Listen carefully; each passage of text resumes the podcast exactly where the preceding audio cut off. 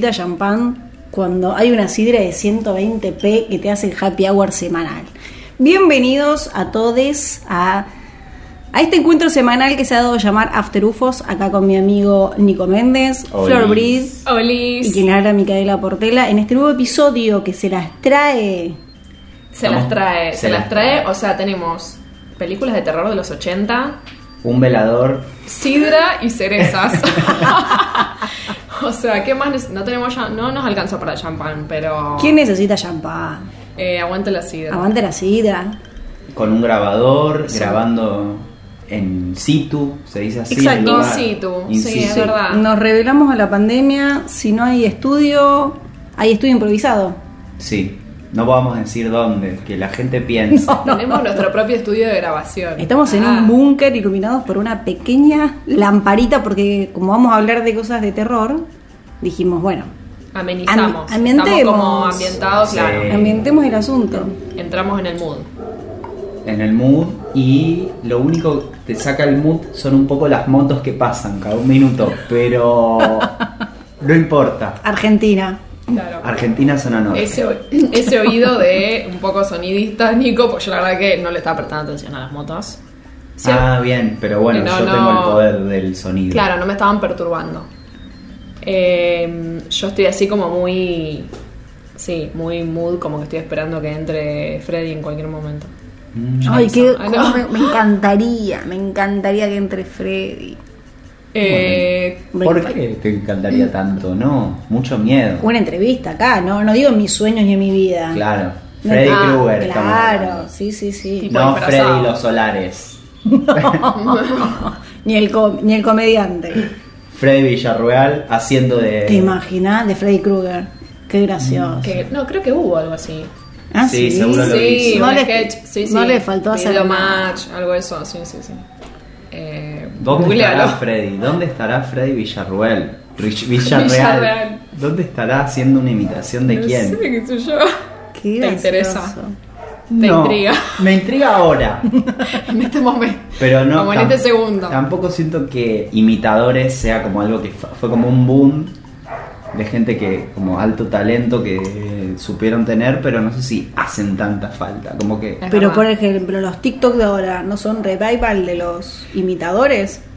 No, No. No, es gente común imitando a otros famosos o frases. no, porque. No, no, no. Ah. Sería.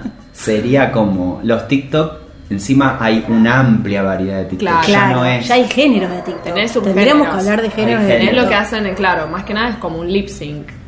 Un- pero solo. Ahora ya se el- abrió. Hay hasta cortos que he visto. Claro, también puedes crear cosas propias. Hay mucho del tema del baile, como la danza en TikTok, Hmm, como las coreografías que se inventan. No es solo. Pero sí hay algunos que. Sí, hay algunos, pero porque ya son actores que utilizan esa plataforma para eh, como Claro. recrear el sonido, o sea, el audio de tal. He visto algunos de España, que yo, yo ni conozco, pero que los veo que se ponen peluca, todo eso, y, y son como. Es que hay también de muy- tal personaje, mucho actor, hay mucho actor al pedo también. Mucho actor al pedo en sí. cuarentena, no tiene trabajo y se pone a hacer TikTok Claro. que están copados. Claro, Igual tampoco eso- bardeemos los actores. Yo, no, no, sin bardear. Igual lo que estoy pensando fue como de la primera temporada de la cuarentena. ¿No les pareció como Sí. que la cuarentena tuvo temporadas? Temporadas de TikTok, temporadas de Yo hacer hacía un montón de. TikTok al principio. Yo miraba mucho vivos y en un momento ya fue. Pues sí, era como que tenía tiempo y ahora digo, yo no tengo tiempo para hacer todo. para ponerme a. Ni siquiera era que los hacía tan producidos, pero qué sé yo. Te Sí, fue lleva un un, momento muy. donde cual, donde también, tipo. ¿Cómo se llama la periodista esta? La de Rustina. Cristina Pérez. Sí. Como gente random que se metió ahí. Ay, ¿te acordás? Claro. ¿Sigue teniendo la cuenta de TikTok? No sé. pero para mí que en un momento se le había abierto para solo para chonguear con. Sí, eran muy. eran medios raros. Sí. Los TikTok de ella. Te miraba raro. Qué gracioso, Sí. no la vi. efectos extraños usados. Sí, una medio disfrazada de gatúbula también. Bueno, Bueno, la monjita. TikToker que hablamos una vez, ¿surgió en cuarentena o ya era Sí. de TikTok grande? no, No, en. Y pasa que en cuarentena fue como el boom de TikTok. Antes por ahí no, la gente ni sabía que existía. O sea, como que había, pero muy específico, un grupo muy específico. Qué cosas bizarras que pasaron esta cuarentena. Me estoy acordando Como que Twitch. no Trump sé, lo, prohibió, no sé en qué quedó eso. No, no, no, sigue. Eh, no, En Estados Unidos. Como todo lo que dice Trump, o sea. sí, No, igual. sigue, pero. Ahora que se siga quejando desde, desde su casa. Y él está igual. Sí, él está ahí, ¿no? Está ahí. Peleando, peleando el trono. Game of Thrones. Qué personaje. Bueno, vamos Hay a. otros, vamos a hablar de otros seres de terror Vamos que a no son de otro-. Claro, Mm. que me caen más simpáticos. Sí. Eh, porque esto, o sea, a mí me encanta este tema y a nuestros oyentes también. Porque Fue como un pedido del público. Fue un pedido del se público. Sí, claro. Esto surgió de Lo- cuando hicimos. Porque, ¿Qué fue lo que habíamos hecho? Ah, no sé me cuál- acuerdo. Eh, tampoco, pero quedó ahí colgado Ah, en el no, sí, del viernes 13. El Mm. programa que hicimos eh, sobre la superstición del viernes 13, cómo surgía, que como que se termina de reforzar también con la película Viernes 13. Y ahí eh, hicimos una encuesta si querían que, hablara- que habláramos de, porque nos quedó pendiente como que no pudimos dedicarle todo el programa a la película Viernes 13. Si querían que habláramos de pelis de, los, de terror de los 80, y fue como, sí, sí, sí, qué sé yo. Sí, un montón de fanáticos. Así que, listo, a nuestro asunto nos han llamado con Nico. que Sí, como- sí, sí, nos gustan. tipo, No vi todas también. no, yo me di cuenta que hay un, un montón de películas que me faltan ver. O sea, de repente fue como, ah, sí, tengo un montón de películas para ver. Sí, sí, sí. ¿Cuándo miro todo esto? Claro. Eh, porque fue como una época, o sea, porque es como tan peli de terror Claro, de los ¿por qué se 80. marca de los eso? 80. Porque obviamente sigue habiendo películas de terror y todo, pero como lo característico de esa época es como que es cuando eh, es el boom inicial de, eh, de- sobre todo como de los efectos especiales, pero Claro. efectos especiales como más artesanales, no tipo todo lo digital de hoy en día, y como explotar la creatividad, medio como que dejan eh, salir eh, a la luz como toda una cuestión muy fantasiosa, porque viste que hay muchas pelis, bueno, tipo Freddy, como tipos deformes, eh, monstruos, Sí. es como que eso creo que es lo que caracteriza mucho como a esa a toda esa década Los slasher. los slasher para mí más ¿Qué a finales como que empiezan los 90 no El slasher es el género que igual comparten. Muchas de las que vamos a nombrar son slasher también, Es que verdad. viene del giallo, creo que se dice, que es el como el género italiano que da origen al al slasher, que es cuando se un asesino Sí. mata sistemáticamente personas. Ah que pero jóvenes mucho como Joven, claro. jóvenes que están en las Ah, ok, como un asesino serial, pero así se llama como tipo Scream en la peli. para mí Scream es como Claro, Scream lo que el hace icono del slasher ¿no? Sí, sí, o sea, podríamos después hacer como un recorrido capaz, Bueno. pero Scream como que toma el slasher porque también Wes Craven, que es el director Hmm. de varias de, esta, de, de estas películas de los 80, inclusive Freddy, él toma las reglas del slasher, se burla de eso, como que él se- y como que sátira. reinventa el género, pero igual dentro de su mismo género. Mm. claro Y hay unas ciertas reglas y cosas que él rompe o habla de eso. Como el, el metal lenguaje. Pero mm, eso ya es 90, por eso Claro, claro, real sí, que es como sí, un quiebre, porque ya el 96 es Scream claro y nosotros vamos a hablar de lo, Los- el origen. el digamos. origen claro viene en los 80 Yo no sé el- por qué si. Yo no sé si es que llegaban pocas películas, si es que ahora tenemos la posibilidad de ver todo a través de Netflix o qué, pero yo siento como que, que vos me preguntás ahora, te chorreás de película que vi, no de terror, porque ya no me atraen más las películas de terror de ahora. Pero esas de esa época es como que no te las olvidás más. Hay escenas que no te las olvidás más. Y los oyentes contaban tipo anécdotas, o sea, cómo después les influía en la vida. Ah. Tipo, una oyenta me mandó un mensaje y me dijo, sí, para mí la mejor fue eh, Cementerio de Animales. Al otro día desenterramos con mi hermana el perro muerto de mi abuela. Y me No. estás jodiendo, le digo, No, contame ya eso. Turbísimo. ¿Cuántos años teníamos? Y 8 y 10. Obvio que ella, la de 10, me hizo desenterrarlo a mí. No, no, Pasa no, que eran no. re chiquitas no, para por esa favor. No, Pero no, no, igual, no. y para ir a desenterrar un perro muerto. No, Sí, también. no, no, no. Y después cada en las patas y qué sé yo. Pero. ¿Y qué hicieron? ¿Lo, te, con- ¿Te un- desarrolló? yo digo, ¿hasta dónde llegaron? Y me dijo, no, no, cuando empezamos a verle, a verlo un poco, se había muerto hace un par de meses, eh, nada.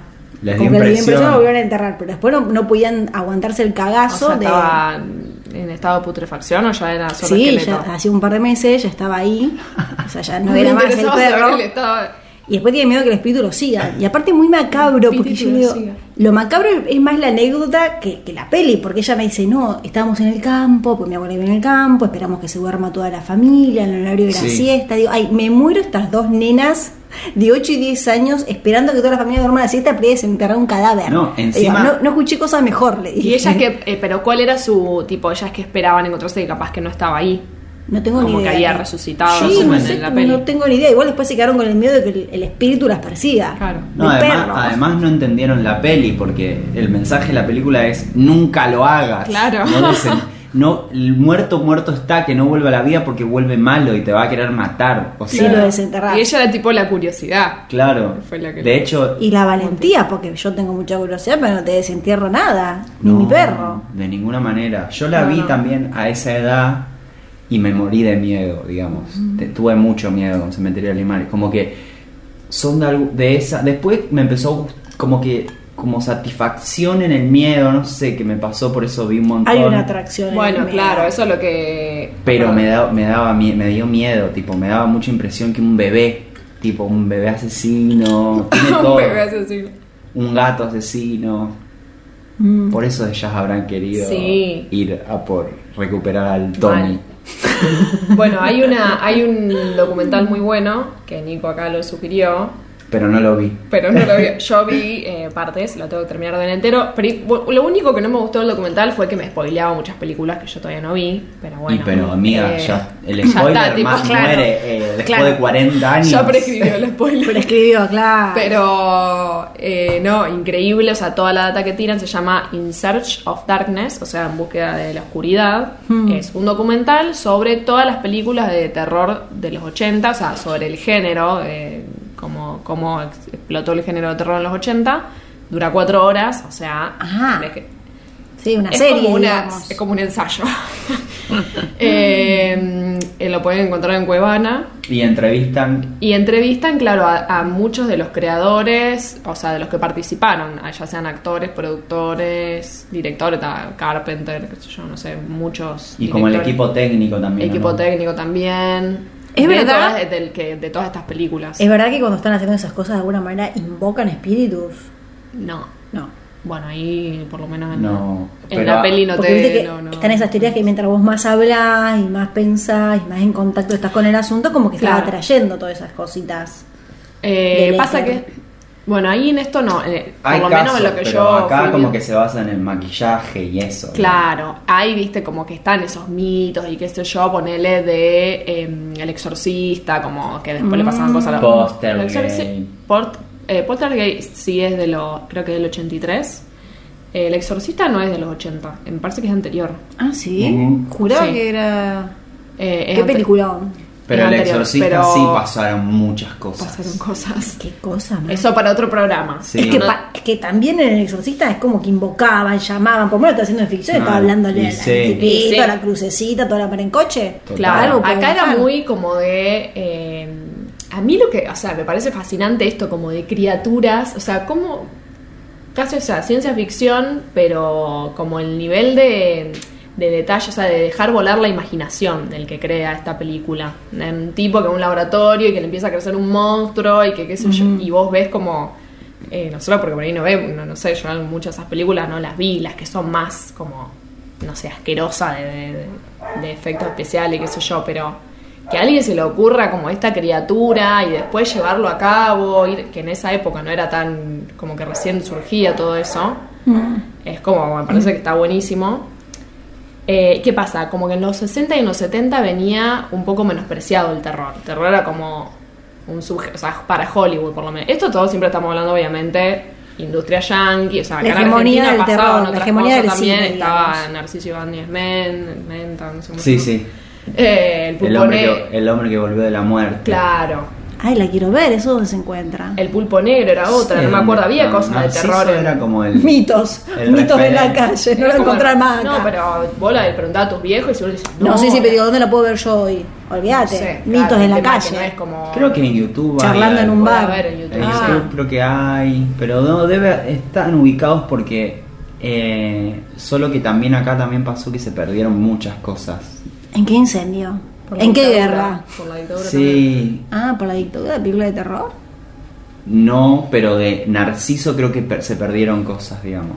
Qué Él era como un referente del terror. Después no sé si se logró como a realizarse tanto en la industria del terror. Siempre también en Argentina, En Argentina- ha quedado medio mm, denostado, siempre como Sí. no medio como no de llega. cine de clase B.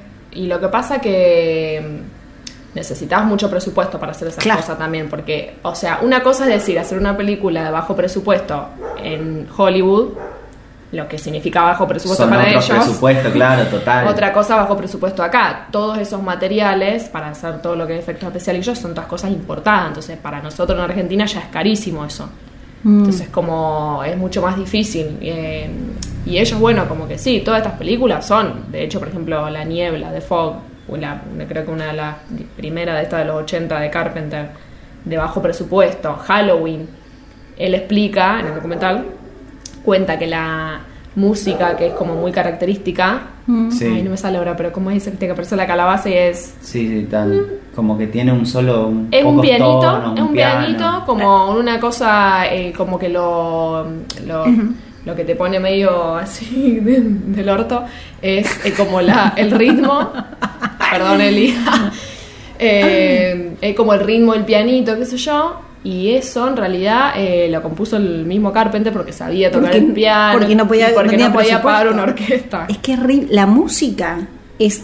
eh, estamos hablando de un género que es audiovisual, pero la música en las películas de terror te hacen todo. Sí. Una misma escena con una música terrorífica, con otro tipo de música, te cambia todo. Sí. De la misma manera que cuando hablábamos al revés en el apocalipsis. ¿Cómo llamaba esto que habían hecho en la isla? Esa película siniestra. El holocausto. El holocausto Ah, caníbal. Que eran imágenes terroríficas, pero con una, Una música, música como que nada que ver, o sea, más, más Afable, como, claro, que vos decís, ah. "Mm", que, que eso apela a lo siniestro, ¿no? De, Claro. poder, de poder sentirte es- esa contradicción. Pero si no, el terror, o sea, El- estar en la oscuridad y escuchar unas campanitas, porque está sonando la campana de la iglesia, o está sonando, una cosa, te cambia totalmente. Sí. Claro, es muy difícil de- desde ese sentido tener a alguien que te produzca eh, una, una buena banda de sonido para terror con bajo presupuesto. Claro. ¿A dónde bueno, eh, es- o sea, eso es el diseño de sonido, que es como el diseño de sonido para toda película. Y cuando lo que decían en el documental, cuando vos como director, como realizador, por ejemplo, de Carpenter, ya, tenía, ya tenés como la música, o sea, él mismo ya hizo la música esa, que es como antes de que empiece la película, ya te ponen esa musiquita, qué sé yo. Eh, otro de los realizadores lo que decía es, eso ya hace que vos grabes toda la película como con algo ya en la mente, ¿entendés? Como ya tenés Claro. tipo un filtro, como un foco, ya sabés a lo que vas, todo es Hmm. como que por ahí antes, digo, cuando hablamos de Alien también, si no escucharon el programa nuestro sobre Alien, vayan a escucharlo. Ay, se nos ahogó. Eh, se, nos, se nos ahogó Micaela. Con- Eh, Nos, bueno, nos acaba de tirar todo el COVID en el micrófono. No, mentira. tenía un tenía una piedra, parece la sidra, pero ya Llegó al final. No, para, fíjate que fue la primera que terminó la- el trago, Sí, el vaso, sí, claro. Sí, sí, ¿Tú estás diciendo en vivo? Sí. Claro. No, pensé que habíamos ido a una pausa comercial. No, ya no. volví, ya volví. No, no, no, no. No sé qué me pusieron sí, en el vaso. Ay, Dios. Eh, bueno. Un tecito tranqui, tenía- como el tecito de la señora, ¿cómo era? Eh, sí, ya lo preparó el trago. Sí, ella estuvo preparando unos cócteles, unos cóctelcitos acá. No, bueno, decía que esto de que en esa época por ahí como que se podía hacer una cosa más integral, más tipo... Hoy en día está todo muy dividido, cada uno tiene su rol, qué sé yo, pero en ese momento como que era más... Claro. eh, bueno, el mismo director hacía la música, eh, como re tipo de, de- de pibitos, como, ay, recién empiezo y hago esto. Hoy en día es como, bueno, Carpenter, no sé. No, después de ellos, claro, eran capaz. ¿Y, y el éxito ¿Y que tenían fue en el momento también o fue como después? También como que se concibía en su Era como un momento... estreno. Claro, no, eh, en el momento, algunas no, por ejemplo, bueno, o sea, el resplandor, como que por mu- el público así en general no fue muy, muy bien Pero recibido. Halloween sí fue un Ah, hit. Sí, Halloween fue un hit y es como que decían esto de que en los 60 y en los 70 fue como muy menospreciado, como que Hollywood estaba re en otra, qué sé yo, y se empezó como a gestar, o sea, es como que venían medio eh, eh, subvalorados y como toda esta gente que, que sí, que estaba como en la onda del terror, empieza como a cranear cosas, como que se empieza a hacer tipo un caldo y qué sé yo, y en los 80 como que se da el, digamos, el, El salto cuántico. el ambiente propicio para eso, primero como cosas medio de clase B, pero que ahí cuando ya tienen éxito, ahí empiezan a conseguir como más Sí. presupuesto. ¿Qué pasa aparte también? Que estaba Ronald Reagan en Estados Unidos, eh, un presidente que estuvo del 81 al 89, o sea, en toda esta época, Mm. muy de derecha. Entonces como que, de- o sea, también hay una cuestión medio sociológica de que cuando la, la sociedad está como muy reprimida en un montón de aspectos, porque Necesito como el mensaje un- era tipo, ya le dejamos a los jóvenes que tomen el control durante mucho tiempo, porque veníamos de los 60 a los Claro. 70, Como mano dura. movimiento hippie, que ya entonces ahora mano dura, no sé qué, bueno, listo, eh, por algún lado tiene como que, que salir eso, ¿entendés? Era como un aliciente, digamos. y Claro, la- como un placebo para la sociedad. Claro. Descarga acá. La, la sociedad necesitaba, claro, también eso. Y aparte como que, bueno, en los 80 como mucha, o sea, el boom también de la cocaína, el SIDA, como que era muy difícil también ser gay en esa época por toda esta cuestión de derecha. Entonces como que había todo un movimiento, digamos, un ambiente político y cultural Mm. que eh, generaba, digamos, como una sociedad como... Sí. Sobre todo de esta... De, de este grupo, digamos, como del... Había una cuestión con Freddy Krueger que él siempre, como que la representación que después arrepintieron, tipo, no sé si el director que es Craven o los guionistas, me parece que tenía que ver más con los guionistas, como Sí. esta representación de que él era como gay, como que Freddy era gay, como que le daban unas cosas así de doble sentido, promiscuo, no sé Sí. qué, o unas cosas con jeringas, eh, como estigmatizando también un poco la situación. Ah. Eh, que después igual dijeron que no, se arrepintieron, dijeron que nunca fue así, como que se dio, pero la gente lo asumía así, ¿entendés? El espectador veía a Freddy como un homosexual que era un villano, digamos. Viste que él era Ah. todo chupaba, libidinoso, era como Sí, que sí. te quería coger. Claro. Era como todo Sí, así. muy su- siniestro, muy siniestro. Y esa cara toda deforme. Porque también el, el género terror en general, en literatura también, y demás, tiene como tópicos y apela a esas cosas que, no, que nos dan pánico. Un tipo con el rostro desfigurado como Freddy, Claro. como bueno, lo que te cae bien o mal de una Y más en esa época, esa no era la época del higienismo, donde también en el rostro uno veía si eran, eso te sentía, este es asesino, este no, este es choro, este no. no. sé qué es eso. No, Es una corriente sí, de pensamiento en la Lo del el tamaño de la cabeza. Sí. Ah, no, pero es anterior Pero eso. es antes. De los parece. 50, Sí. No sé, sí, anterior. Eh, ¿Qué otra cosa Y el decir? terror así del cuerpo era más el otro. El que no es Craven. Cronenberg. Cronenberg, era oh. todo como esa costa del miedo biológico, como el- a lo Sí. deforme. Claro. em, la mosca. No es casual Claro. que, por ejemplo, uno de los eh, maquilladores de, de efectos especiales que más laburaron todas estas películas, en Viernes 13, ¿en cuál otra estuvo también? No sé si no estaba en la de Freddy. Eh, era Tom Savini, que es un tipo que aparte era fotógrafo, también eh, realizador. Después empezó a hacer, eh, a hacer también películas en VHS, cuando, viste, cuando el boom de los VHS, qué sé yo, como que se grababan películas caseras en VHS, bueno, como que todo, toda una movida. Él hacía como sus películas. Hacía sus películas Ah. también, un re personaje, Tom Savini, que está vivo hoy en día y es como ganó Oscar así de, de- por efectos especiales.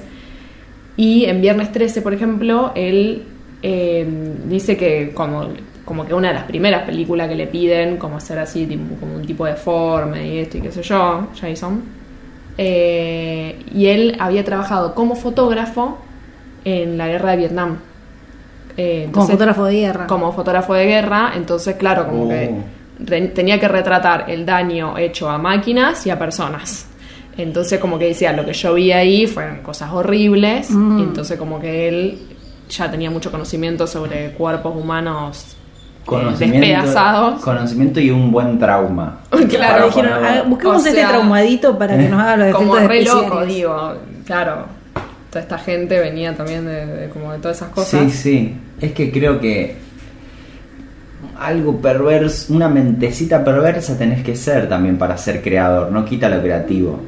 Lo creativo no te saca lo perverso, No, digamos, como que- Bueno, sí, uno de los productores de ahí en el documental decía eh, que esto como que también, o sea, la adrenalina de ver una película de terror, porque vos la ves cuando aparte sos más chico, te da miedo, como tus amigas las que fueron a Central Park, Olvidate. pero la querés ver, qué sé yo, y el pensamiento es...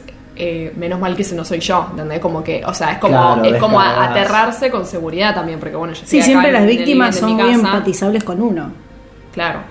Y te- es verdad eso, claro, genera ese alivio de, no, de como descargas por ahí esa energía o esa ansiedad Claro. o cualquier sensación Sí, de eso. angustia, la descargas ahí porque generas un miedo que en realidad estás seguro en tu casita, no viéndolo, Claro. no te pasa nada, no te pasa a vos. no te A mí me pasaba Freddy. mucho, ¿se acuerdan de esa época? Y los oyentes que son de nuestra generación se acordarán, y más viejos también, cuando en el cable venía la revista. ¿Viste? En la revista te decía, ¿viste? ¿Qué Sí, película? ¿Qué todo. qué sé yo. Entonces yo me marcaba las de terror, esperaba hasta las 12 despierta, me iba con mi osito cariñoso, yo tenía un osito, ¿vieron los ositos cariñosos? Los dibujitos Sí. animados, yo tenía un osito.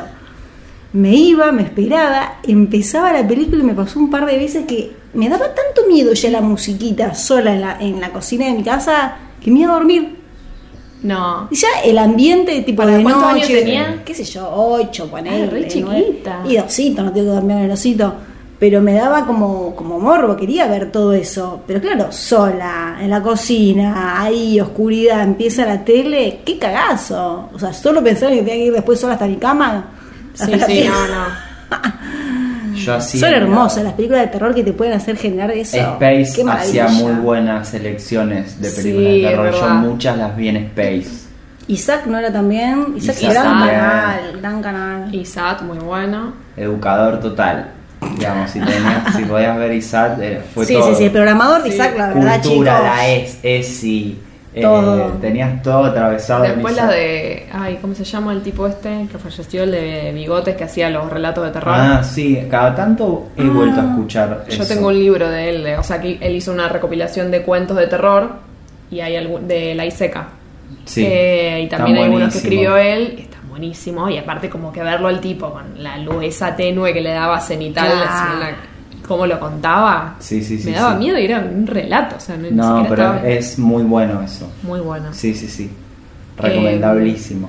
Y en cuanto a, bueno, esto, el tema del sonido, la ambientación, por ejemplo, eh, des- eh, como que una polémica, digamos, ahí en el documental era que era lo que decía en Viernes 13, el, aparecía como también un sonido cuando ya sabías que iban, esto de, de- eh, o sea, anunciarle al espectador, como ya ponerlo nervioso de antemano, que algo va a pasar por el sonido, más allá de la Claro. música y esto que hacemos en Halloween.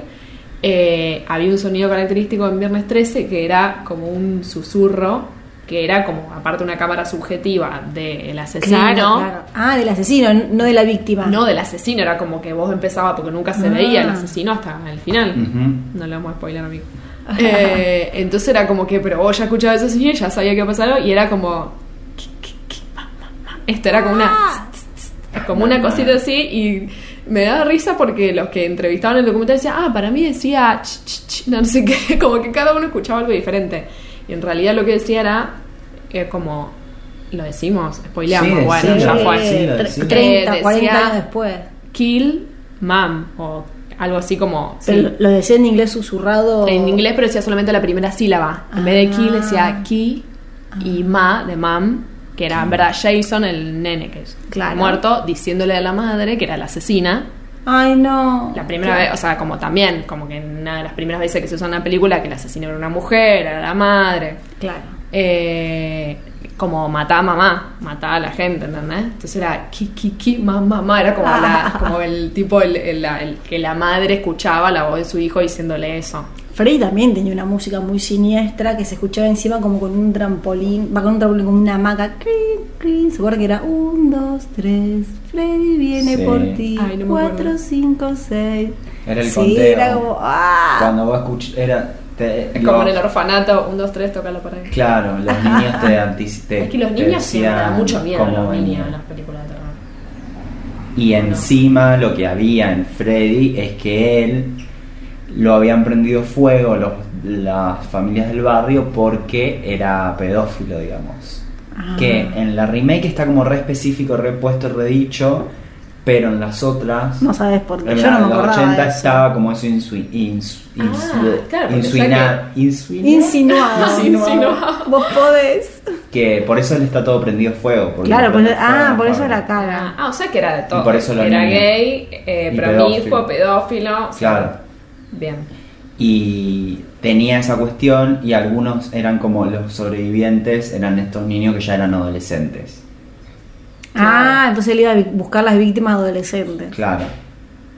Eh, igual son muy buenas las Freddy. la Las redes son muy buenas porque aparte el miedo de los pibes era al dormirse, algo que uno no puede dejar de hacer. No lo Ay, puedes sí. evitar. Porque esto no es no ando por un callejón oscuro. esto- ¿Cómo mierda hago para no dormir y que Freddy no venga por mí?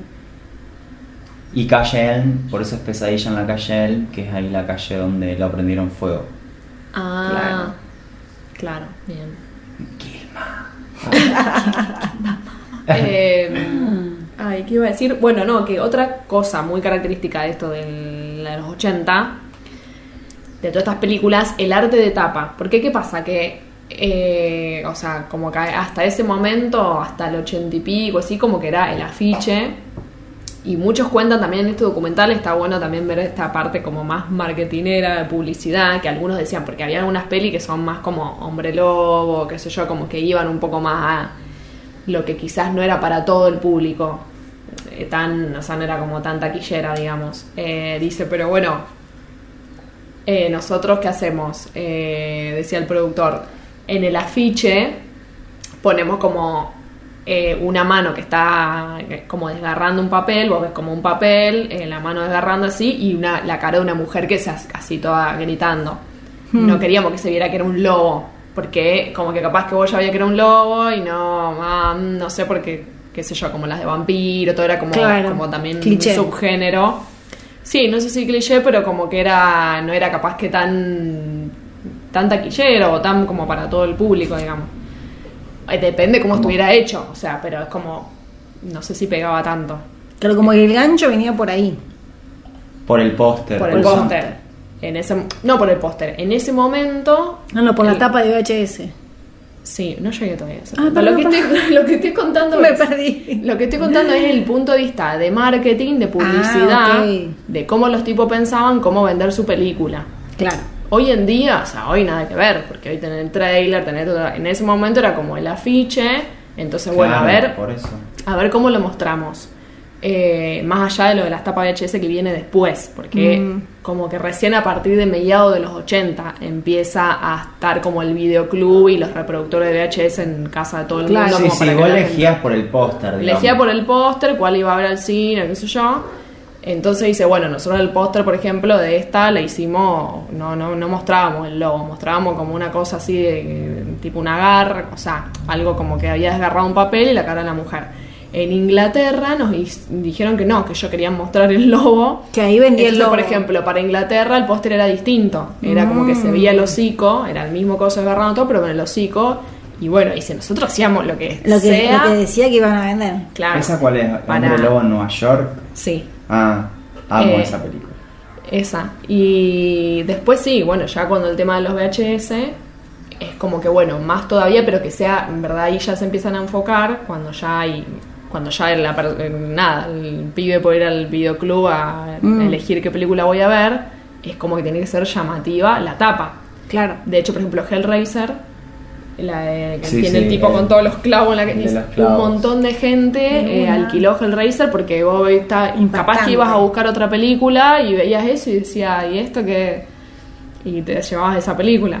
Eh, y eh, todas esas, eh, como esas, a esos artes de tapa, digamos, los mandaban a hacer. eh, Qué lindo, a- me encanta. A un artista, o sea, eran dibujados, parecían como una foto, qué sé yo, incluso la de. Freddy, ponele, volver a Freddy con el- la chica en la cama, todo que, no sé, igual a la protagonista, pero era todo eh, dibujado, arteado, digamos, no era una fotografía. Mirá Y vos. si vos lo ves, tiene como otros colores, otro como todo muy... Sí, pero uno- yo pensaba que era por la 80. impresión, ¿viste? Porque se imprimía en papel Claro. y qué sé yo. Pero, no, bueno, por Sí, sí, es una estética como muy característica, Mm. la de los pósters, como si fragmentarías los pósters. De hecho, tienen colores verdad. particulares esa época. Sí. Claro. Que no, que no es la de actual. Y después, o sea, en ese momento como que se enfocaba todo mucho en los colores, como en la fantasía. A mí me encanta eso, como el representar algo y como que darle lugar a un concepto, más que nada. Después, a partir ya del noventa y pico, con Scream, todas las slasher así más Scream modernas, tiene fotitos. ya es la foto de los protagonistas. Y Claro. es como más minimalista y es eh, tipo nada, como que eh, garpan, digamos, venden la cara de los pibes, a los Claro. que le va a pasar algo y es como, para mí no tiene mucha onda eso, pero bueno, es ello con la ruta atrás, no sé cómo. Y después, entrado en el tiempo, cada vez más los protagonistas, las Sí. estrellas de Hollywood son las que venden la cara Claro. de DiCaprio. Y muy loco porque ahora con todo este tema de los datos, eh, Netflix hace, yo me enteré hace un par de años, hace diferentes tapas y te vende a vos eh, Sí. la gráfica según los datos que tiene tuyo. Entonces, sobre una misma peli o serie, capaz que tiene, no sé, 10, Sí. 15. A mí me causa risa porque, claro, vos entras, yo entro y se ve que a mí Si me toma gustan la- frames así extraños, capaz. sí. Claro, a mí se ve que como ando todo el tiempo mirando fotos, me ofrece siempre retratos. O sea, todas las series son todos tipo, tener retratos de personas así cortados acá. O sea, cara y pecho, todos retratos. Me encantan ese tipo de fotografía. Y el tipo me las ofrece. El tipo decís El Netflix. tipo Netflix. Que en tu cuenta son En- diferentes los póster que En cada cuenta. Sí, no, ellos tienen un montón de, ellos hacen un montón de, o sea, de, de etapas y Sí. después de acuerdo a tu perfil te muestran la que la que vende Claro. más y ellos tienen un perfil tuyo que es un número, no hay alguien que está eligiendo que dice, bueno, de acuerdo a estos gustos de Nico, lo que Claro. hizo anoche, lo que- porque te tienen escaneado por todos lados, Sí, dice, sí. le vamos a vender esta, esta, esta. Claro, yo Claro. a mí me ponen más fotos o frames de las como escenas. de Ah, la mira, película. a mí me ponen más retratos. ¿A vos qué te ponen, Flor? No me di cuenta, no sé. voy a- Ya. Tendría que me va a variar, no, pero sí me di cuenta que me los cambia. También los No me, cambian. saca claro, la- es no que- me que- termina de sacar la ficha. de- Claro, Claro que porque sí, la claro. misma película a veces te- tiene una de una, cosa y a veces no engancho con esta, voy con otra. A mí. ¿sabes que me muestra mucho? Eh, porque a mí me gusta mucho todo lo que es película de terror en casas, mansiones, Mm. bosques. Entonces siempre me muestra. es verdad que siempre me pone como sugerencia cosas con casas. Mirá vos. En, lu- en lugares. Ya te tiene ahí. Sí. Queda parado. Qué bizarro. ¿no? Sí. Sí, sí, sí.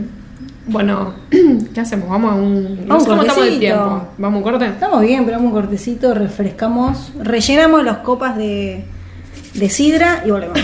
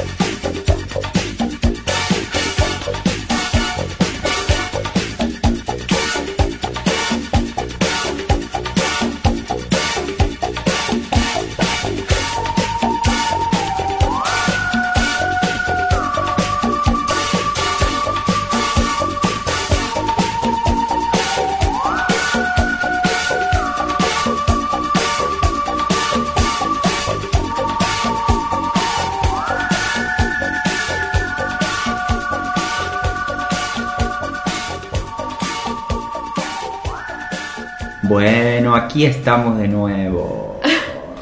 Ya recargamos los vasos. Ah, Eh, bueno, nos queda mucha data. Es como, es muy bueno este tema. La Sí. verdad, es como que te quedas remanija. estábamos hablando fuera de. Estábamos hablando, Muy, sí. muy emocionada con la mosca. Muy emocionada. bueno, sí, porque nada, como que es justo una época donde surge muchas cosas, como esto que decía vos, Nico, también, de off the record, de la mujer. Va, para mí es como eh, la mujer un poco como en el papel de rebelde, que hasta ese momento no tenían, o sea, como que puede ser villana, puede ser. eh, Claro. la Ah, sí. Puede no ser víctima. Puede no ser víctima, o sea, El no rol sé, de- Sarah Connor, Claro. Terminator, Sí, como sí, todo sí. esto, de la Y mina en- que tiene un arma. Claro. Y en Halloween es eh, Jamie Lee Curtis, que es la Scream Queen, que le decían Scream a ella Queen. por gritar, porque reina del grito, Reina digamos, grito.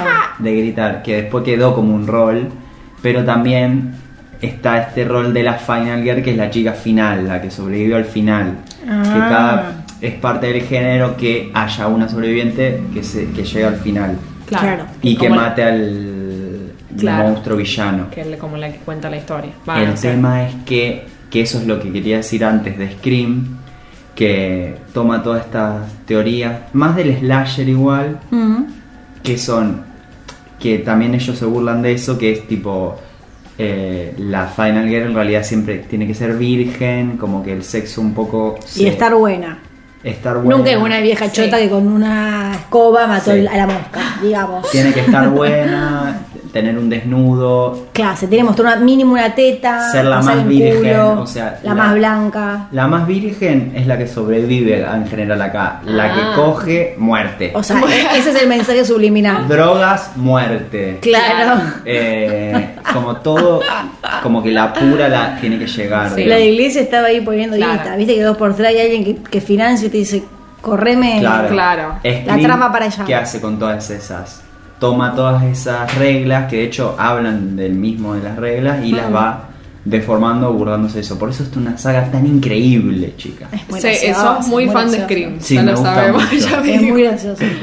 Eh, pero sí, está el rol ese de la fan, que a mí igual me gusta, yo lo tomo, o sea, me encanta como, aunque tenga estas cosas, como que estaba bueno, que son como, eh, como, a ellos le dicen badass, digamos, pero como una Sí. mina fuerte, pum, va matando, sobreviviendo, Sí, sí, como que está bien igual, aunque tenga como estos estereotipos igual, o Mm, roles bueno, de género. eh.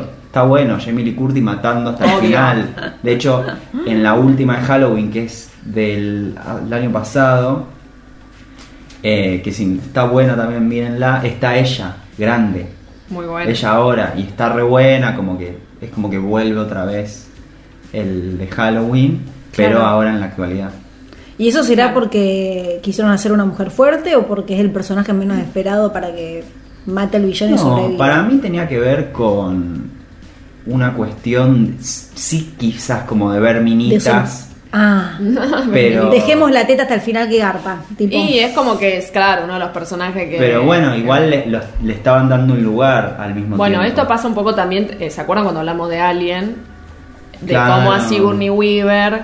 Que no eh, le daban ni era- cinco de pelota, tenía todo el tiempo la razón y fue la heroína. Bueno, y que era la heroína y también como un cuestionamiento de, ah, bueno, llega hasta el final, ella es la que mata al bicho, Mm. pero se la ve en ropa interior, entonces la están sexualizando, Pero ¿no? viste que al siempre. final nosotros comprobamos que no, no estaba es. sexualizada. Sí hay algo que me llama la atención, que es que hay un poco en común entre todas estas películas, que eh, la mujer con el bicho adentro.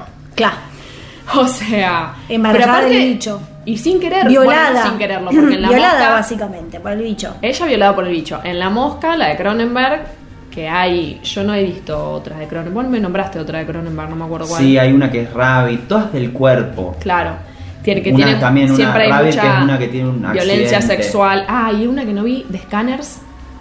No Está en el documental. No, es muy buena. Te podés ver. tirar la lista que tenés. Ahora la voy a tirar. Eh, siempre como cosas con el cuerpo que explotan, que qué sé yo, y mujeres que llevan como un feto ingeniero del bicho. del, del, Del bicho que del sea. monstruo, claro, el que sea. En la mosca, en verdad, porque, o sea, de Fly, porque ella está con el tipo, con el científico, en pareja, antes de que se empiece a convertir en la mosca, pero Claro. queda embarazada y se da cuenta que puede llevar una mosca adentro, qué sé yo, bueno. Y siempre como esta violencia de que el bicho, o sea, el villano, el monstruo, como no quiere que ella se lo saque. La mina se quiere sacar el coso de adentro, el tipo Claro. no quiere porque es tipo... mi- Siempre la mina como incubadora de, su descendencia. Claro, rarísimo. Y. eh, no, en la mosca me dio mucho, mucho asco. Que ya lo decía en la descripción de la película, tipo, no la mires después de comer, porque qué sé yo, se Ah, le van cayendo nada. partes del cuerpo. Y esto también Freddy, bueno, viste que Freddy estaba todo quemado. Sí. En la mosca él es como que no es que está quemado, pero se va transformando de repente en ese bicho y es como una deformidad y que supura cosas. O sea, siempre es como la... En todas las películas de terror de los 80 como que el monstruo es muy como... de- eh, es- Derretible. eh, claro, o sea, tiene que eso es lo que te da como asco también. La cosa, no hablamos de la cosa de Carpenter. Ah, Amo no. esa película, una de las más votadas también. También. Eh, es una remake. Una de las primeras veces que se- en los 80 no se usaba mucho hacer remake y Carpenter hace el remake de la cosa. Buenísima, también algo que, que tiene un bicho, que, yo que siempre como cosas tipo lava, gelatina. Hay un elemento de la, en los efectos especiales que es como jelly, no sé qué, que es como una gelatina que se ve que se usaba mucho en los 80. Estaba barata, estaba a buen No. precio. Y era como que garpaba. Tipo, le pones esto, vísceras de pollo adentro, lo explotamos Listo. y ya está. Eh, y amamos, eso. Eh, y en los 80 también surge MTV, que es como Oh, que MTV. tiene que ver con toda esa cultura pop, de música y no sé qué. Vamos a dar una lista de películas, o sea, como de- del 80 al 89 tengo. Anoten, people. Para mí las mejores, pero bueno, también se pueden agregar algunas que la gente vaya diciendo. El Resplandor 1980, como una de las, origi- de las originarias de los 80, que de Kubrick, pero Stephen King está atrás de la historia del guion de muchas de todas estas. Claro, mucho está Stephen King. Mucho está eh, basado en novelas de Stephen King. Kubrick esconde que es de Stephen King durante todo el... Mirá que hijo de puta, no quería como darle crédito, qué sé yo. Stephen King se reenoja por eso, Claro. por la película de Resplandor. Eh, Qué después- choto. No, Sí. la inventé yo, la inventé yo. Sí, sí, sí. Sí, me mí. eh. Eh, después, eh, ¿cuál más? Viernes 13, mi- también del 80. La Niebla de Fog, de Carpenter, 1980. Evil Dead, esa me la nombraron mucho también, yo no la vi. Evil Dead tiene todo. eh, es también muy. Tiene Chico todo que lo se que van- decimos. siempre chicos que van a una cabaña, ¿no? Sí. Le pasan cosas. Pero también tiene una cosa media de humor, porque es como muy grotesca, media graciosa, les pasan también Claro. zombies, es buenísima. 1981, dirigida por Sam Toda la Raimi. saga, sí. Después, El Aullido, de 1981 también, de Joe, Dan- Joe Dante, que es la de El Lobo. No sé si era, ah, no sé si era esta o la, o- El Aullido o El Hombre de Lobo de Nueva York, la del póster. Bueno. Poltergeist, de 1982. eh, esa es, o sea, la dirige Tobe Hooper, pero la produce Steven Spielberg. Como que ahí ya se ven hilos Claro. de Spielberg. Ujú. The Thing, la cosa, 1982, la remake está de Carpenter. Después en el 83, Christine, que ahí La en del esta- auto. La del auto También poseído. Stephen King. También de Stephen King y Carpenter.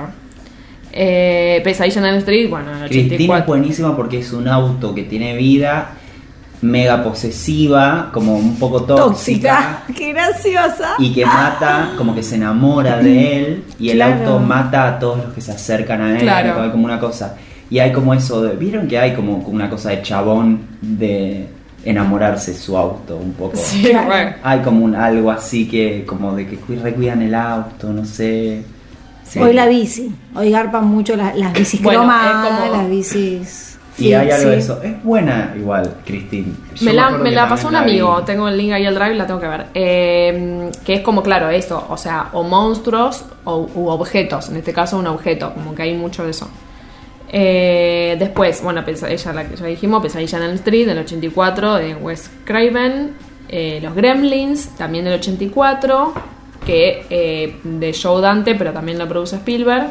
Yo los Gremlins no la vi, todo el mundo vio Gremlins. Sí, No, yo no es la, la vi de chica. No los mojes. Eh, Eh, el regreso de los muertos vivos del 85. Esta es de Dan O'Bannon, o sea, la dirige Dan O'Bannon, que es el guionista de Alien, mira, que era ese chabón que lo amábamos porque era un freak divino.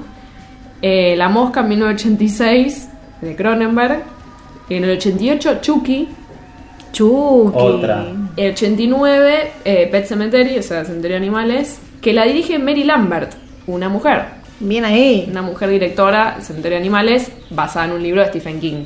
Ahí es cuando Stephen King se termina como de consagrar como Se termina de millonario. de, de películas de terror. Esa es como mi lista, si vos Sí, querés agregar se alguna. repiten mucho los nombres, ¿viste? De también. Sí. Y Viernes 13, que creo que igual la nombramos ya. Sí, sí, la nombramos. Ah, cierto, sí. Eh, se repiten muchos nombres como que están entre el mismo espectro. Y aún hoy algunos están vivos, ya son Sí. medios viejos. Era hecho. como un ambiente. Era como que te vas al barcito que, Claro. que están todos los- Estaban todos en la Vieron misma. el negocio. Los pibes del terror, con los chicos Claro. del terror me voy. Un poco dice, algunos cuentan eso, como no nos interesaba hacer una buena película. No sé si era con Viernes Ah. 13 o Halloween. Era Esto no que no nos interesaba. era- Claro, era como que tenía, sabíamos que teníamos que poner estos condimentos. Esto, Obvio. esto, esto, listo, salgo algo bueno. Y después fue como un boom. Y bueno. Y bueno, Claro, como un producto, digamos. un producto, claro. No tanto y de otros sí mensaje, son más, yo creo que, forma. yo, Carpenter sí era un poco más Cronenberg, Sí. o sea, de buscar algo, o sea, se nota, digamos, también que está como... Me gustaría que hagamos trabajo. una playlist con todas las canciones, las bandas de sonidos de estas. Sí, de una. De, de to- de toda tu lista. Yo Bueno. me repongo las bandas de sonido, ¿no? A mí también me encanta. Me gusta mucho, me quedo escuchando. Hagamos una, hagamos una y la subimos a. Ah, vamos a hacer una playlist, dale. Bueno, dale. Me copa.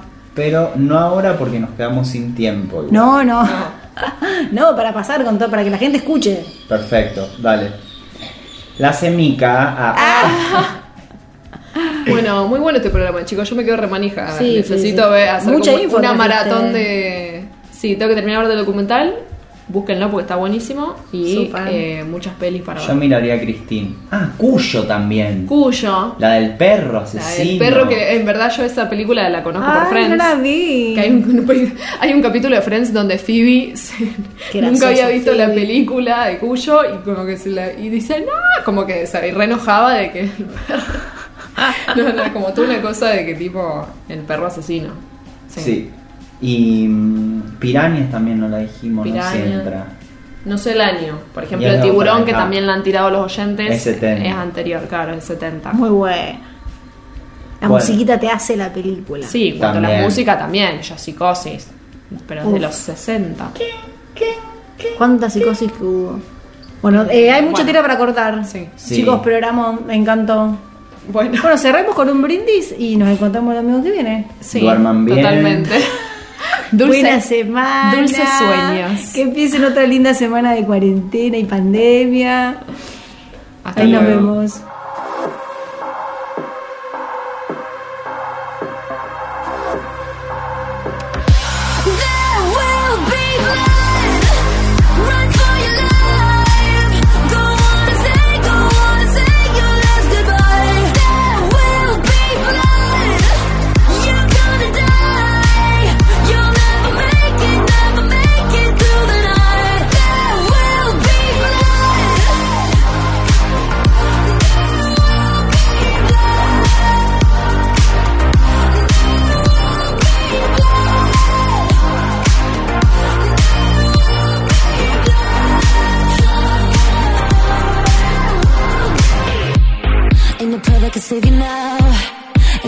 Can hear you shout when I'm pulling you underground.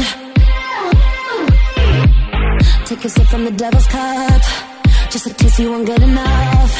Till you fit when you swallow up. Don't let